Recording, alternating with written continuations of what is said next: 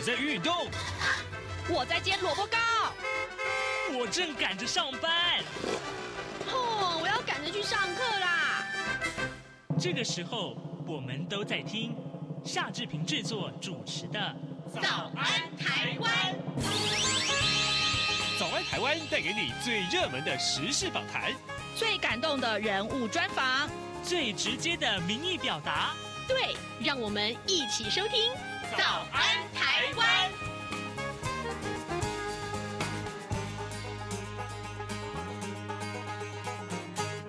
早安，台湾！我是夏志平。今天是二零二三年的五月四号，星期四，礼拜四。我们当然是进行刘碧荣时间这个单元喽。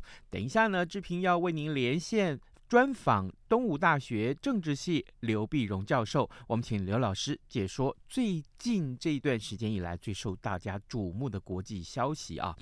呃，今天呢，我们当然锁重的呃锁定的仍然是美国和中国的这个在国际上的之间的这些互动啊。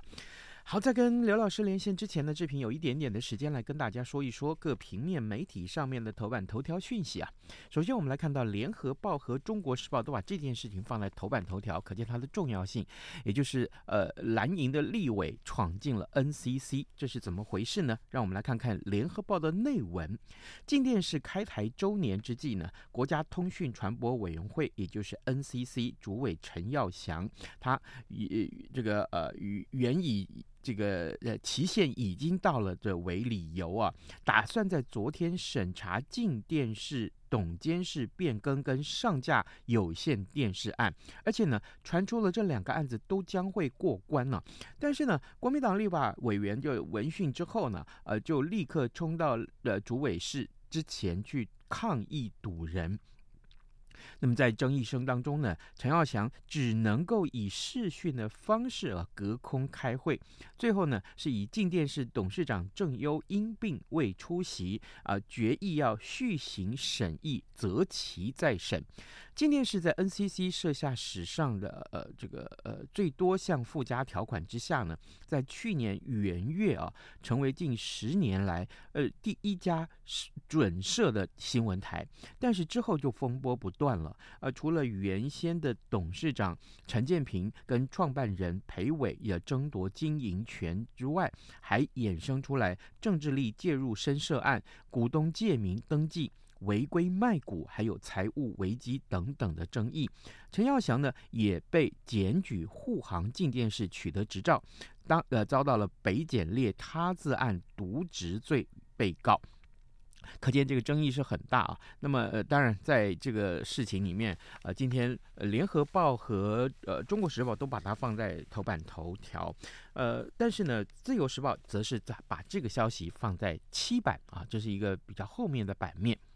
另外呢，呃，在联合报的头版上面，这个事情也很重要，就是好事多啊，这、就是一个美式卖场，它的这个冷冻蓝莓啊，呃，爆出了 A 肝病毒，呃，食安问题啊，接连出现了挑战。根据上个月好事多冷冻莓果被验出了 A 肝病毒，那卫福部食药署边境检验呢，又在好事多进口冷冻蓝莓中检出了高达十五公吨的这个蓝莓遭到这个拦截退运啊。那么卫卫福部的部长薛薛瑞元，他昨天表示说，已经暂停了好事多冷冻莓果的输入。食药署则是指出呢，即起啊到六月二号为止，暂停好事多从美国。进口冷冻莓果类的产品，一共有三个啊号列的品相，包括了草莓、蓝莓跟黑莓等等。这个消息啊，在已经在这个呃呃各平面媒体啊、网络媒体啊，甚至于是社群上面呢、受到很多的瞩目。好，另外我们再来看看《自由时报》的头版头条，这个消息也真是很非常的离谱啊！呃，就是呃呃，士林地检署侦办去年造成了三条人命的台版柬埔寨诈骗集团案，那么查出了今年初落网的诈骗集团的幕后首脑叫杜成哲，他竟然是跟台北市警察大同分局宁夏路派出所的所长叶玉新啊密切的联系，那么叶玉新还查。询特定人士各资，提供给绰号“蓝道”的杜姓男子。那么，检方昨天拘提到呃叶玉新到案了啊，呃，认定他涉嫌收贿、泄密、伪造文书，还有违反个人资料保护法等罪嫌重大，向法院呢申请羁押禁见。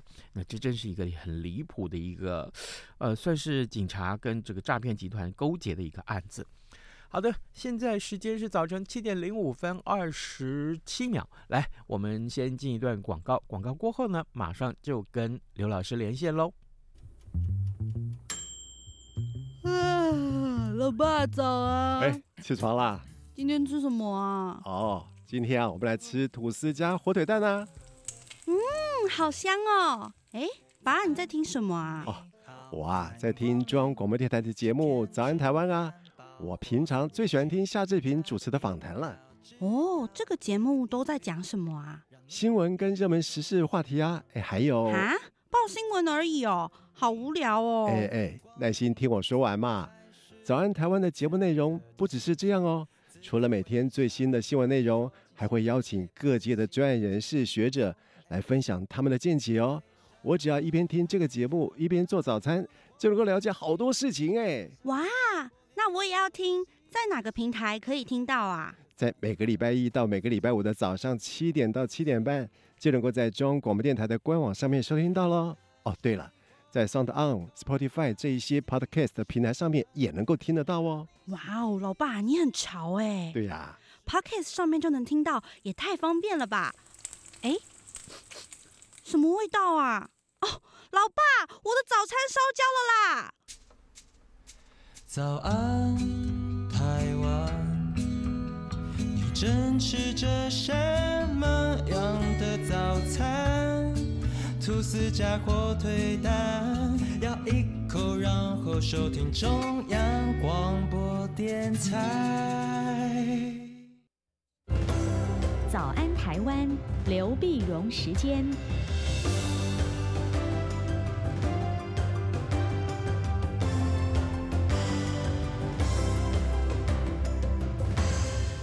这里是中央广播电台台湾之音，您所收听的节目是《早安台湾》，我是夏志平。此刻时间早晨七点零七分三十四秒，来，我们为您连线东吴大学政治系刘碧荣教授，请刘老师为我们来分析重要的新闻外电。老师早安。早，各位听众朋友，大家早！哎，谢谢老师再度与我们的连线。老师，这礼拜事情还真的不少啊，延续上个礼拜的一些新闻热潮。我们首先来看看，呃，这个菲律宾的总统小马可仕呢，呃，到美国去访问，他跟这个美国总统拜登，当然啊，呃，这个在昨天我们看到这个早报新闻里面，他也是发表了这个呃很重要的一个声明。老师，我想先请您为我们的听众分析这一趟。菲律宾的总统小马可是他的美国行，到底他讨论了些什么？还有它的重要性是什么？对，我们晓得这个小马可是到到美国去，但是美国是要强化他跟菲律宾的关系，嗯啊，强个强化这个菲律宾关系。那么，那么在菲律宾关系里面，它当然就就分成两两大块了哈。两大块呢，一大块呢，当然是谈到这个台海的安全啦，谈到南海的安全啦。那么美美国强化跟菲律宾的安全跟军事的能力，呃，然后第二大块呢，当然就是呃气候变迁啦，这个呃洁净能源啦，这个加强化这个投资跟贸易的关系啊。那么这这里面呢，特别值得注意的就是，这马可小马可仕啊，我们以前我们也谈过，菲律宾的外交政策呢，常常就是像钟摆一样摆动啊，因为呃。它跟越南一样，都是在中国跟美国中间灵活的摆动，灵活摆动呢。所以小马可是到美国之前呢，那当然美嗯菲律宾跟美国正进行大型的这个肩并肩军事演习嘛，演习。但是嗯，因为南海的这个冲突，中国跟菲律宾变得比较紧张，所以菲律宾呢也请了这个中国的外长秦刚到菲律宾来，啊，是澄清了一些问题。所以澄清了问题，这是秦刚的来了澄清问题后，马克思下才到到了到了美国嘛，啊，到了美国。那你从这这里面来看呢，呃，那么呃，我我觉得这东西会比较历史上比较讽刺的就是，当年雷根总统的时候呢，他是非常支持小马可思的爸爸老马克思，老马是的独裁者。这当时拜登呢是呃参议员，然后就批评雷根，说你怎么可以对马可思这么好？啊，这这当时是批评小马老马可仕的，那现在呢，展开双臂双臂欢迎小马可仕啊。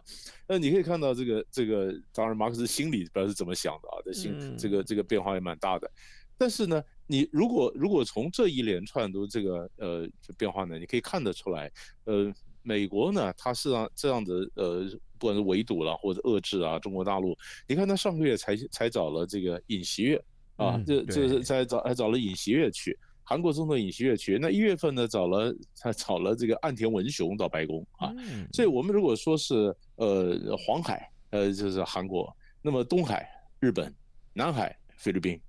啊，那当然，台海当然加强跟台湾的关系，所以你可以发现，从黄海、东海、台海、南海，所以有人把这样连起来，就是四海的一个战略，一个这样的这样的海权国家围堵陆权国家出海啊，就加强这样的一个关系。那菲律宾呢？事实上，呃，他。呃，菲律宾基本的政策是这样的，我们刚才讲一个国家亲中，一个国家一一一个总统亲中国的总统亲美，所以本来那个呃小马克思的前任杜特地啊，他的理论上是比较比较亲中，小马克思是比较、嗯、比较亲美，那比较亲美呢，可他也不是真的想跟中国大陆关系搞坏，啊，所以他在小马可仕在一月份的时候来到中国大陆去访问。还见了习近平啊，那中国中国大陆呢，也就开放了菲律宾的我们叫榴莲外交，就买菲律宾的榴莲啊。这所以你看他他往往大，他也希望跟中国就我是跟美国靠近，但是希望不挑衅中国。可是问题是现在它越来越往美国走近了。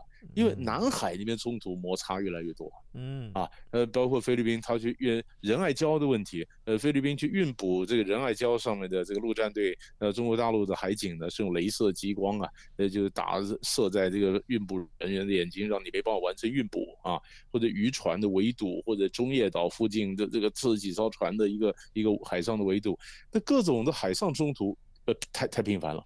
太平完了，所以所以菲律宾才一方面加强武力啊，跟跟跟这个呃印度啊什么的买武器，一方面跟美国走的走的越来越近。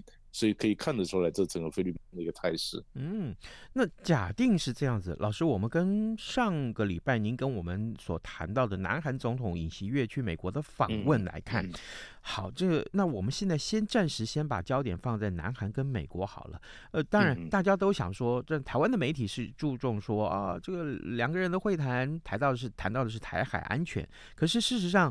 呃，尹锡悦跟拜登的见面，事实上跟北韩的议题还是密切相关的，对不对？是，当然他最主要的还是北韩嘛。嗯，他的台台湾媒体喜欢把动不动就讲到台海安全，好像好像这个大家都关心台海。其实他真的尹锡悦，你说就地理位置来讲，尹锡悦去第一个当然是北韩嘛。嗯，这是北北韩北韩的问题。然后然后呢，当然就是呃呃第二个第二个当然就是中国大陆可能的威胁。但是更重要的是第三个，就是好，我们上次也谈过，韩国内部呢，很多人是是有有声音说发展核武，发展核武呢，所以美国就告诉韩国讲，你不要发展核武，我保护你就好。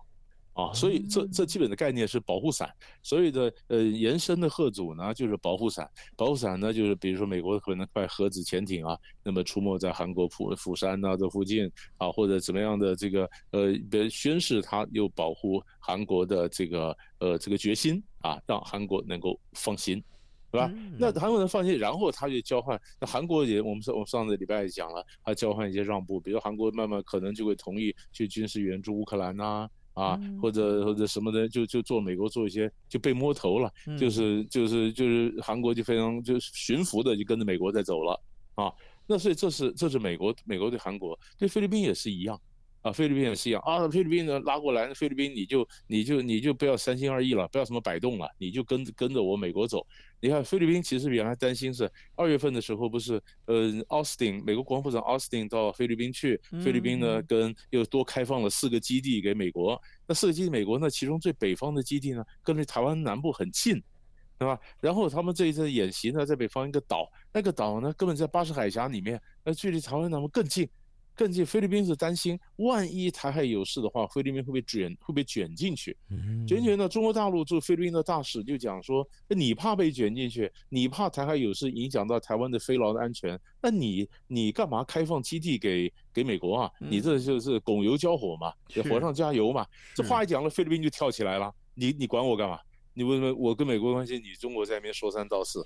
所以，所以中国大使馆赶快就说没有了，那是被断章取义了。所以菲律宾才把秦刚找来说，那这件事情大概澄清一下，嗯，贵我两国中间有什么误会，那么？所以他这里面有这样的摩擦，有点紧张。然后这个紧张，然后然后他直接接着就到到了美国。美国你可以看到，美国对拜登呃，拜登对这个小马克思也是啊，这个这个呃，你好像给他这个很大的尊荣，那马克思当然很高兴了。嗯，呃，就美菲的关系再度的强化。是老师，那如果我们这样子来看，刚刚你也提到了啊，从一月份的日本啊。岸田，然后呢，接下来是呃上个月的尹锡悦，然后呢，呃再来就是菲律宾，但更不用说了，这个向来呃台美关系是非常良好的。那我们这样一看呢，这个日本啊、韩国啦、呃菲律宾啊、台湾这样一线连成来下来来看的话，我们可不可以视为是一个呃拜登在围堵中国政策上面的一个算是一个进展吗？还是胜利吗？我们应该怎么去形容它呢？对他这应该是讲说，他摆开一个更完整的布局，嗯啊，他这就是你你你可以看到，其实呃，不管你说是黄海、东海、台海、南海，那如果加上南太平洋，啊，那么拜登五月底还要到南太平洋去，到巴纽跟十八个岛国的领袖见面，那那就变成四海一洋啊，嗯啊，那刚好这这几个地方呢，那那当然这这是一种看法，但是它绝对不是这样的壁垒分明。嗯，你说这，你说这样的日本，日本跟那个韩国，呃，就就真的没有芥蒂了吗？啊，日本人韩国跟日呃呃日本韩国美国三个铁三角，真的这样的对对像冷战一样去对抗呃中国俄国北韩吗？这是这样吗？其实其实也不必然用这种冷战的思维来看，它不一定是这样的，因为韩国和日本他总还希望跟中国大陆希望能够保持一个缓和的关系，嗯，只是比较比较艰苦一点就是了。是的，各位听众，今天早上之平为您连线访问的是东吴大学政治系刘碧荣教授。首先我们来看一看啊、呃，请刘老师。为我们来分析了有关于呃最近呢这个呃菲律宾还有南韩的这个领导人都到了美国去访问，当然有一些重大的意义啊，就是在围堵中国的政策上面获得了一些进展。老师，接下来我们看看，哎，那提既然提到了中国啊，中国在五月一号的时候结束了跟新加坡一连四天的海上联合演习。老师，我想请教你，为什么我们这个时候要特别关注中国跟新加坡的这个演习，而且他们的关系又如何？对，这个这个也是也是很有意思啊。嗯，为什么为什么特别关注这演习呢？因为它是上一次是八年前呐。嗯啊啊，那么它是它是这是二零二三年的海军演习，那上一次是二零一五年啊，二二零二零一五年。但是你想到那么呃新加坡呢，呃新加坡是呃一直你说在亚洲国家里面，基本上我们觉得是比较是亲美的，嗯，亲美的亲美的，然后呢。呃，也新加坡也是少数的，或者唯或甚至有可能是唯一的亚洲领袖，在博鳌论坛上面能够说夸奖美国的亚洲布局。嗯，讲的美美国讲，他讲美国说这个这个亚太地区必须是开放的啊，呃，IPEF 就是印太经济架构，呃，怎么怎么样，他等于去美国去做解释。那那中国大陆呢？哎，也也也就会这也是看着新加坡扮演这样的角色啊。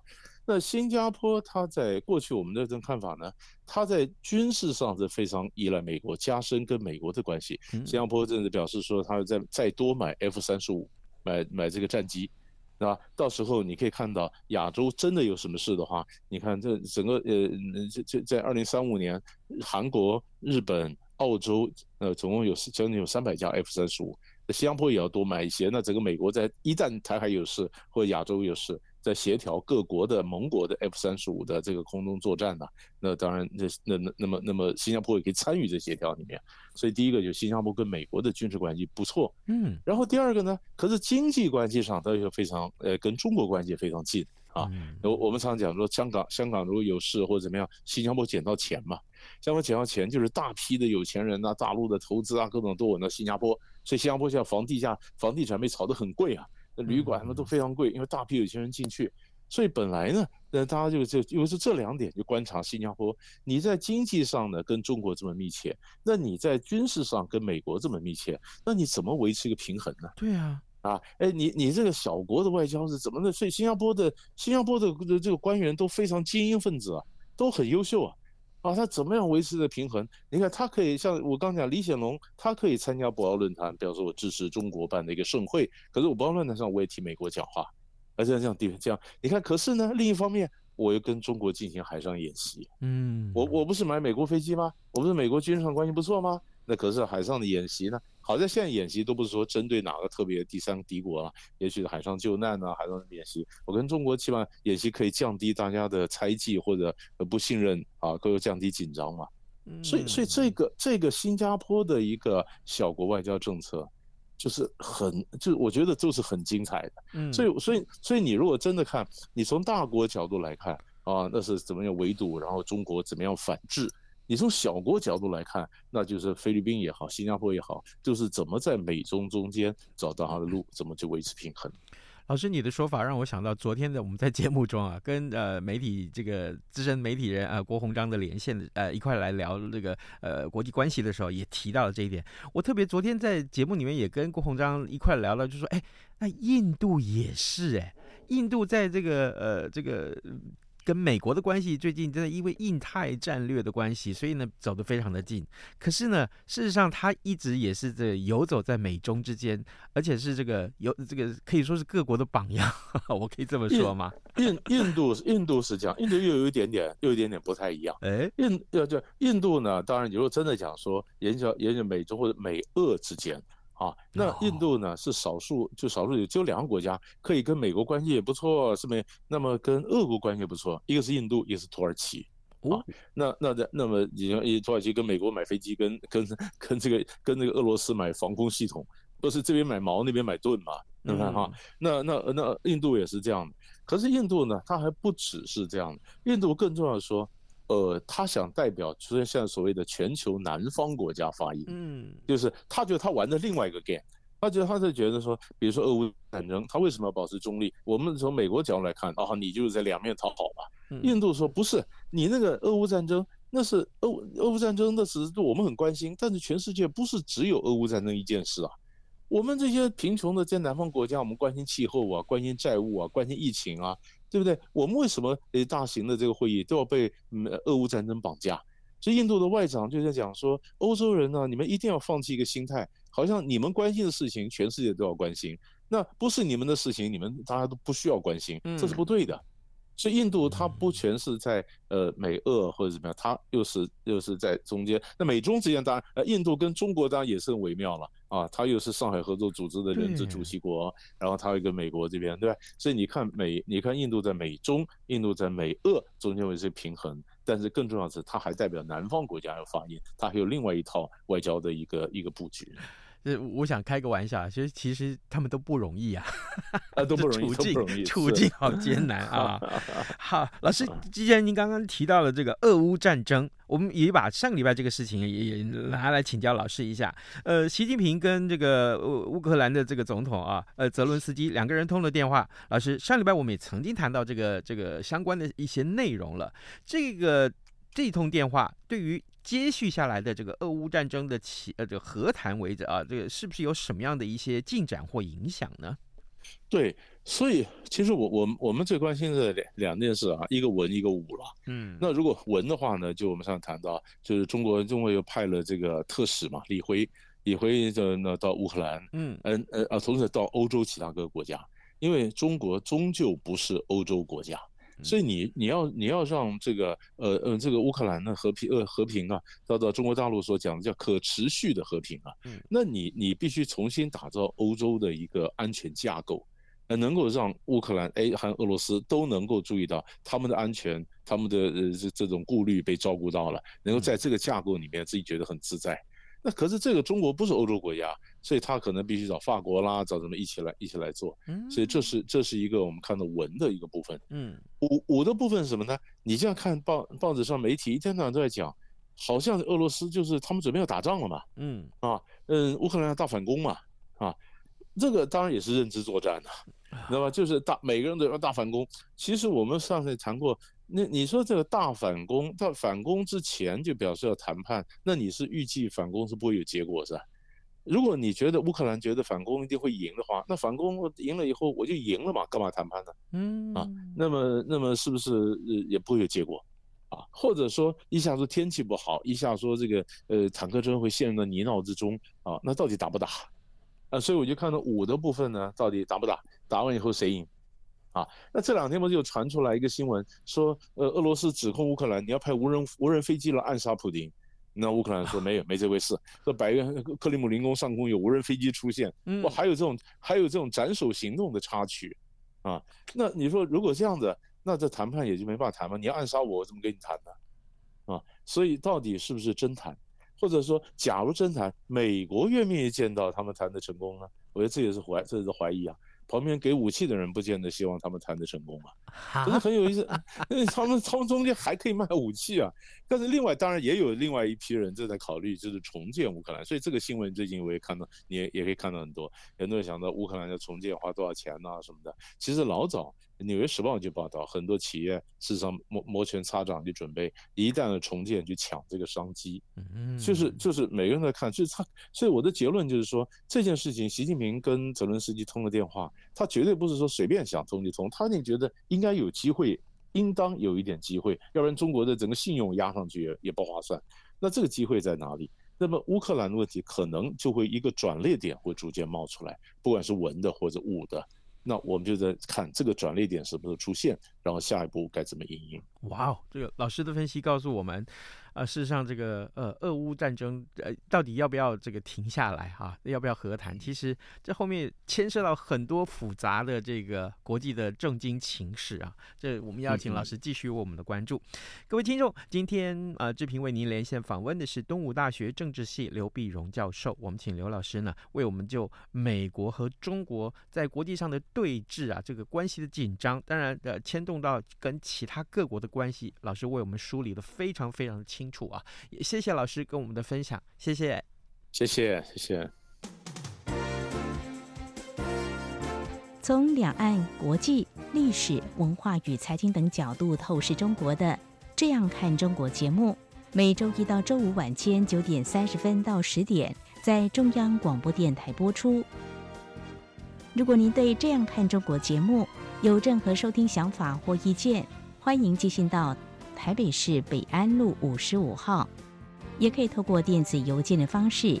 节目有两个信箱：二零二零 at rti 点 org 点 tw，或是二零二零零二零三 news at gmail.com。再次谢谢听众朋友们的收听与支持，请持续锁定。每周一到周五晚间九点三十分到十点播出的《这样看中国》节目。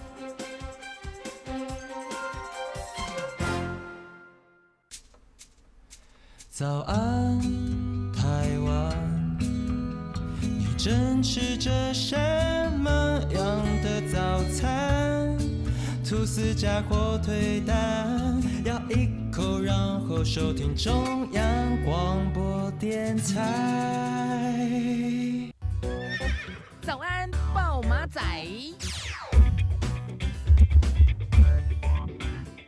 好的，我们还有一点点时间来关注其他重要的新闻。提到了财经消息啊，这个今天有两个讯息，一个是联准会的升息啊，一码这件事情，当然呃市场呃都在市场的预期当中，但问题是升息之后的动作是什么？可能会暂停哦啊，这是今天各经济啊经贸呃这个财经媒体上面的一个推论。